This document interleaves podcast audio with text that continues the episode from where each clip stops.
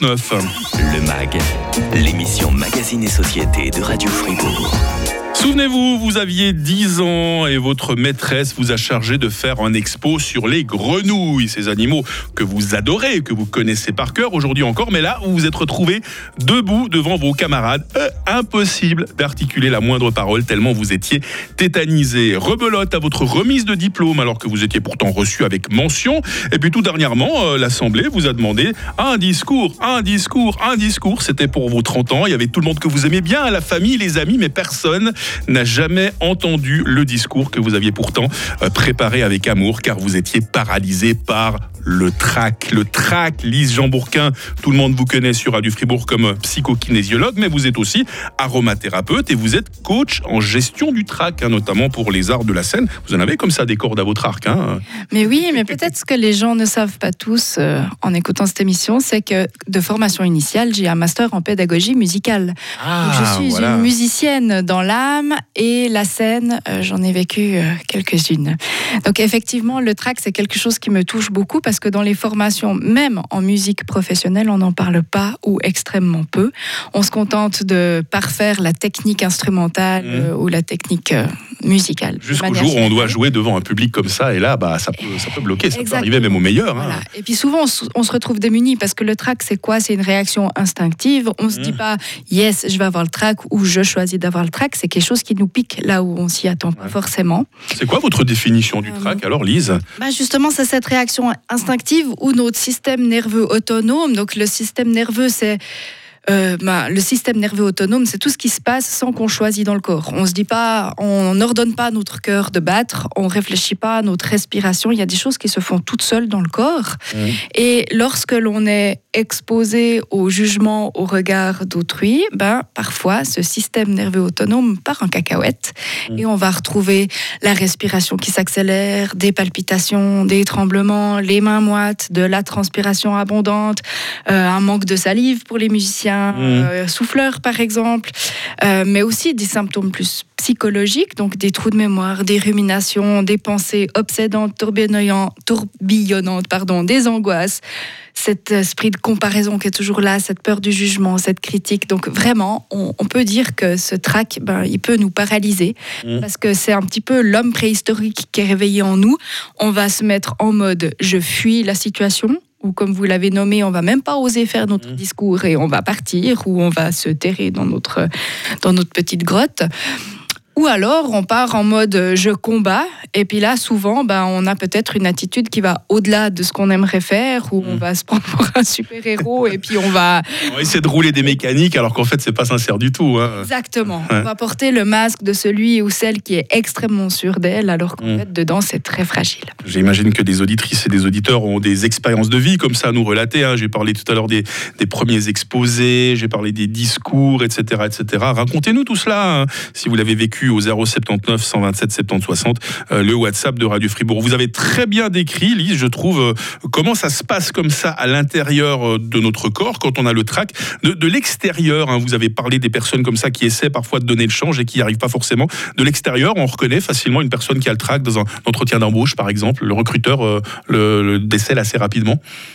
Oui, alors ben, bien sûr, quand, quand on se met à trembler, quand on a une transpiration excessive, quand on peut-être on se met à bafouiller, à bégayer, alors Mhm. que Essayez d'être un peu trop volubile aussi, euh, par Absolument. exemple. Ouais. Donc ça, c'est c'est des comportements qui s'observent. Mais moi, j'aimerais quand même juste préciser euh, quelque chose avant qu'on aille trop loin dans cette émission. Mhm. C'est que c'est normal d'avoir le trac. Ah, C'est que, à quelque part, c'est aussi assez sain de ne pas être exactement la même chose euh, devant une assemblée de 50 personnes que tout seul en pyjama le dimanche matin dans son salon.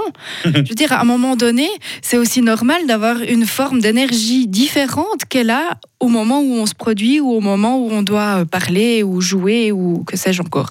Donc, L'idée plutôt, c'est pas d'aller contre ce track, mais d'en faire quelque chose, parce y a une Mhm. énergie qu'elle a et qui peut être extrêmement positive. Ouais. Ça peut aussi porter d'avoir le track.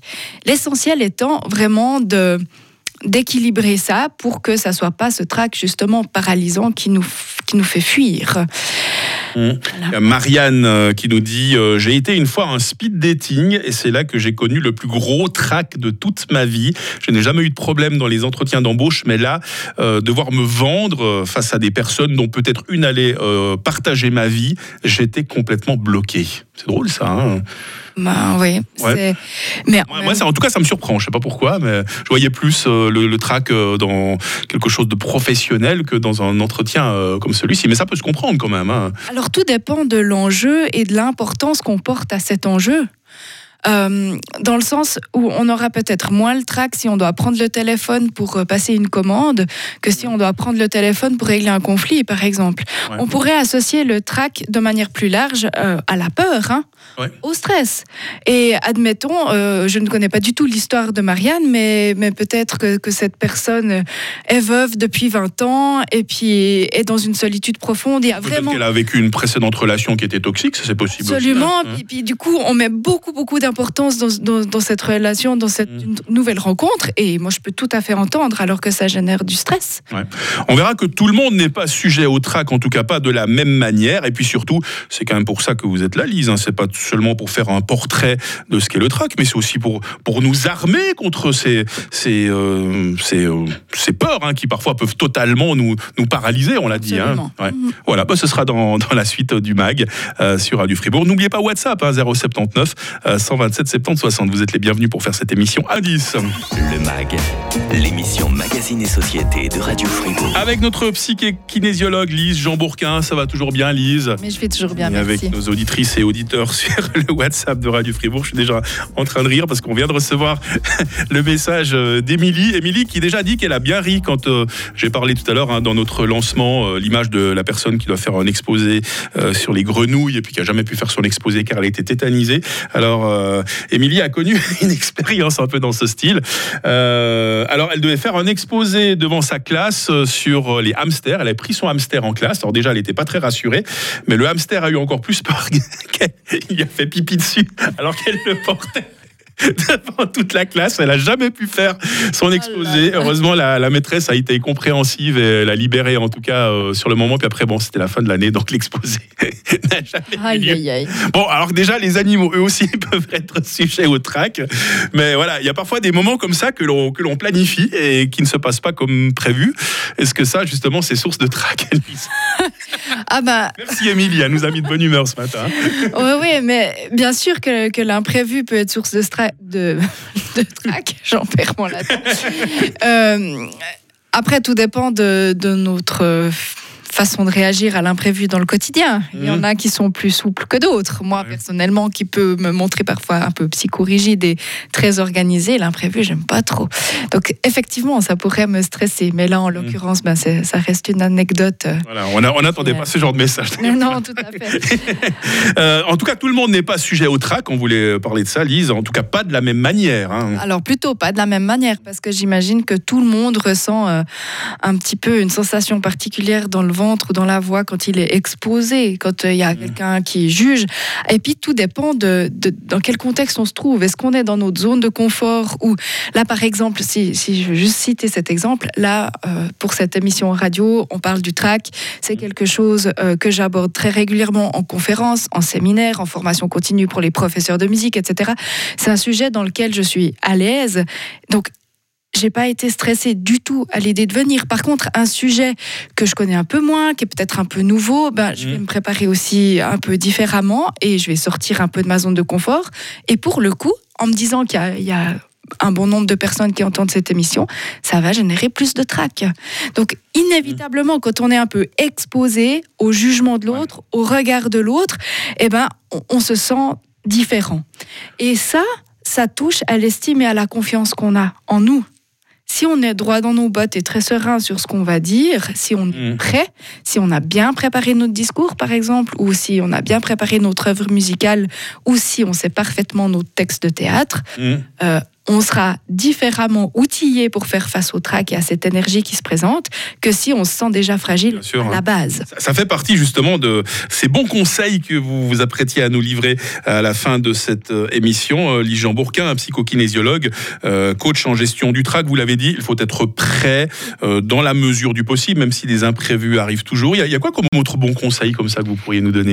Alors, dans le but de bien se préparer, il y a aussi euh, un outil que j'aime beaucoup, c'est le fait de, de faire des jeux de rôle et puis de s'entraîner à blanc. Par exemple, si je Mhm. suis engagée pour une conférence, je vais une fois ou deux faire la conférence toute seule dans mon salon Ah, pour m'entraîner à faire, à faire ça.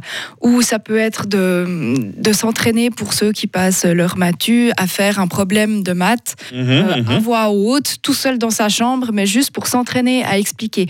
En fait, Éventuellement bosser avec quelqu'un de la famille, lui demander si on Absolument. peut faire le public poser des questions. hein.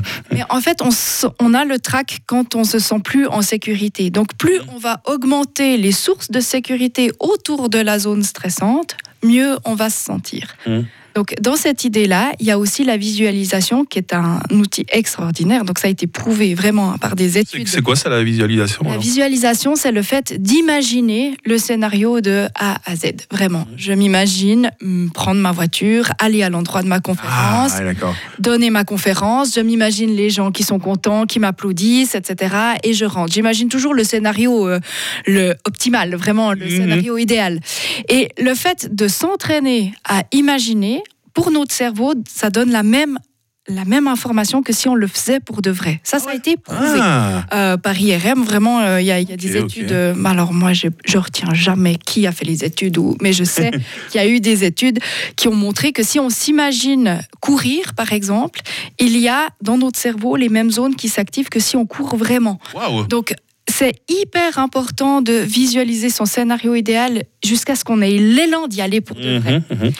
Et puis bien sûr la confiance en soi, euh, l'estime de soi, hein, ça, c'est- ça c'est quand même la clé de tout, Lise, on est d'accord. hein. fait. Et pour ça, euh, moi, je trouve qu'il y a une perspective qui est assez intéressante, c'est de se dire qu'on est une boule à facettes et que le trac, c'est une partie de nous qui a peur. C'est pas nous tout entier. Mhm. Et ça, je pense que ça, ça aide à prendre un tout petit peu de recul et bien sûr visiter son histoire. Parce que pourquoi on est tétanisé à l'idée de prendre le téléphone aujourd'hui C'est peut-être parce qu'on a eu dans notre histoire une mauvaise expérience.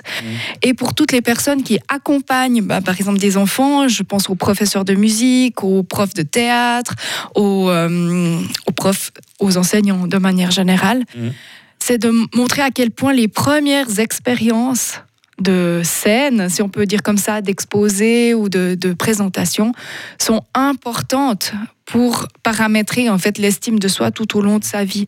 Donc plus les scènes, les premières scènes seront sereines, mieux on sera outillé pour faire face au trac et l'utiliser comme énergie porteuse et non pas paralysante. Donc euh, on a une responsabilité à tenir là en tant Mhm. qu'adulte. On peut vous euh, rencontrer quand on le veut sur votre site internet, hein, www.lisejeanbourquin.ch. Absolument. Vous, vous correspondez volontiers avec euh, tout le monde en dehors de cette émission radio. hein. Et avec plaisir, oui. J'ai envie qu'on laisse le mot de la fin à Béatrice hein, qui nous écrit sur le WhatsApp de Radio Fribourg 079 127 70 60.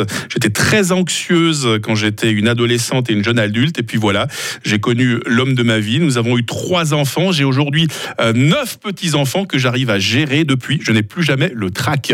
Trop bien. Trop bien ce message de Béatrice. Vive hein, l'école de la vie. hein. Merci beaucoup Lise Jean Bourquin, belle journée.